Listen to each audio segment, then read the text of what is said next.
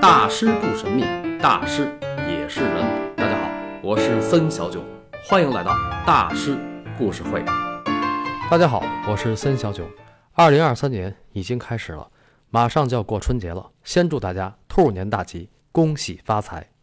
说起来，大师故事会一晃也快五年了。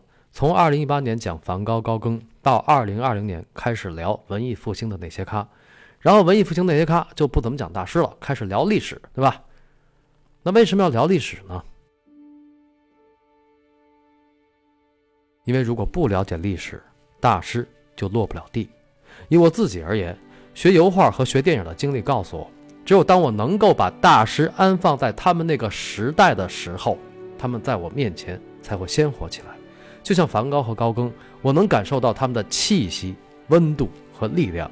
于是大意三年，在不可计数的各种拧巴和挣扎之后，我偶尔还能提醒自己，原来我和这个世界都还没有最糟糕。这种感觉，是不是您也有过呢？如果是，让我们隔空击掌，相视一笑。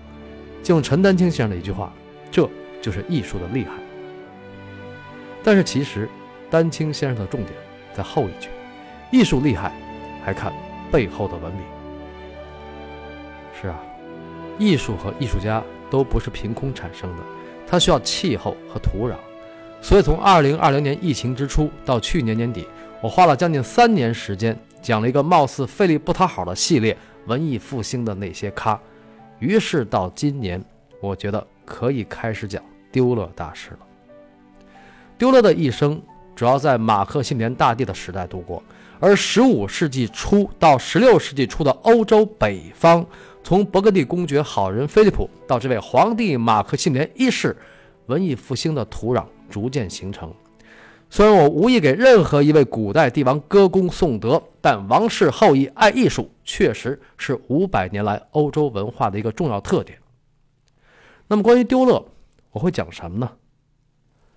自画像之父，德国的达芬奇，《启示录》《四使徒》《祈祷之手》，还有丢了的犀牛，对吧？以及所谓的超级型男自恋狂，呃，这些我都会讲到，因为别人就这么讲哈。但是首先我要纠正一点，丢勒虽然爱美，却并不自恋。按照欧丽娟教授的意思，不要用所谓现代人的价值观和感受去衡量古人。比如之前有人听我讲高更啊，一集不落的听，接连不断的骂渣男呀，不负责任呢。哎呀，那个恨的呀，就好像高更跟他谈了恋爱，把他蹬了似的。所以每当评论中有这种留言，我就不由得长叹一声：“唉，也不知为什么，直觉告诉我，郭德纲和于谦老师说起过这种人。王姐，我意外怀孕了。”怎么办？去大铁棍子医院找童主任，今天做手术，明天就上班。王姐，我又意外怀孕了，怎么办？我又意外怀孕了，怎么办？怎么办呢？然后谦哥说：“您就不干点别的了吗？”是啊，您就不干点别的了吗？这没事在这骂大师，你这不是没事找不自在吗？不要抱着择偶的观念去了解大师啊，那个没用。你就是相中了他，你们俩也办不了事儿。而且用狗仔队的方式去了解大师、了解艺术，是个多么尴尬和猥琐的状态呢？我们中国人从小就被教育“三人行，必有我师焉”，但有的人在大师身上都看不到优点，那这种人得多么刻薄、多么狭隘、多么自卑加多么没溜啊！所以。为了做一个体面而自信的人，让我们对大师还是仰望吧。虽然大师也是人，虽然他们和我们一样有着人性的弱点、缺点，但他们的优点世间少有，甚至绝无仅有。这些都是历史已经证明了的。而我们如果能够走进他们，也许就是站在了巨人的肩膀上。那么我要讲的丢勒系列。会带您如何走进这位文艺复兴的北方巨人呢？除了讲他的主要画作，以目前来看，还有四个卖点。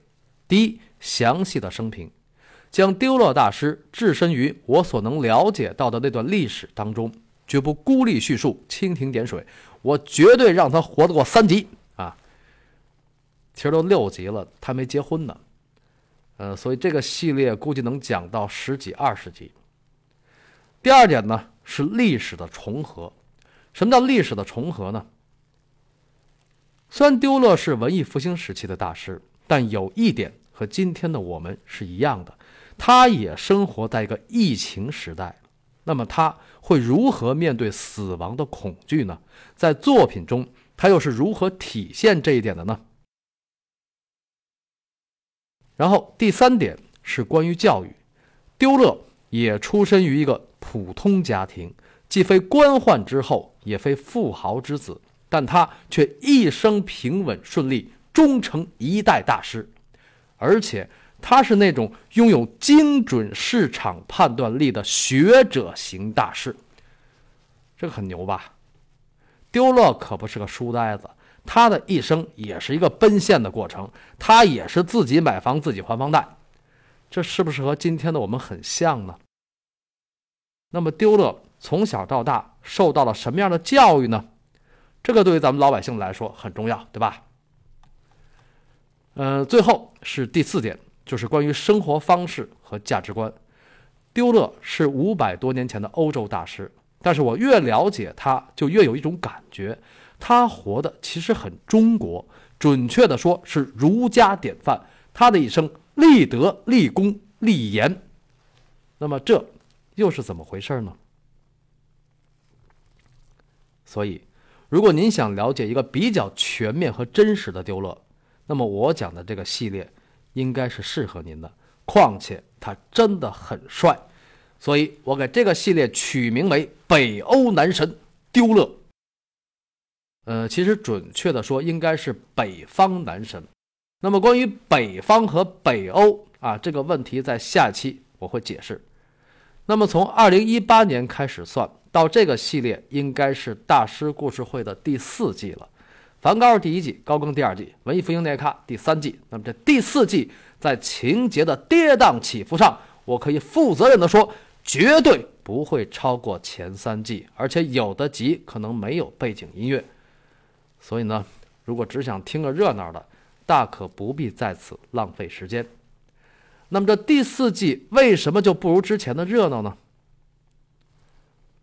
因为不是每个大师名人都活得那么剧烈啊，就跟武侠片似的，有笑傲江湖、东方不败的大开大合，也有卧虎藏龙的水深流缓，要因人而异。像之前聊的文艺复兴那些卡，那都是乱世枭雄啊，所以都巨能折腾。还有梵高与高更。那哥俩是典型的悲剧英雄，极端人生。欧洲美术史上能活成那个路数的，估计也就剩卡拉瓦乔和库尔贝了。但是那二位爷呢，得等等再讲。那么丢勒呢，学术上光照千秋，生活上却是普通人过的那种小日子。所以这个系列的知识点会比较多，因为他的那个时代离我们很远。更重要的是，丢勒。是欧洲的美术大师里很能走的一位。按现在的范围来看，从德国、瑞士、奥地利，然后南到意大利，北至尼德兰，估计他比梵高还能走。这是妥妥的行走改变命运呐！因为行万里路才能回到内心深处，而这样的人生，不是离我们更近吗？所以。请关注大师故事会二零二三年开年大作《北欧男神丢勒》系列，下周播出第一集《天有异象，大才出世》。下周再会。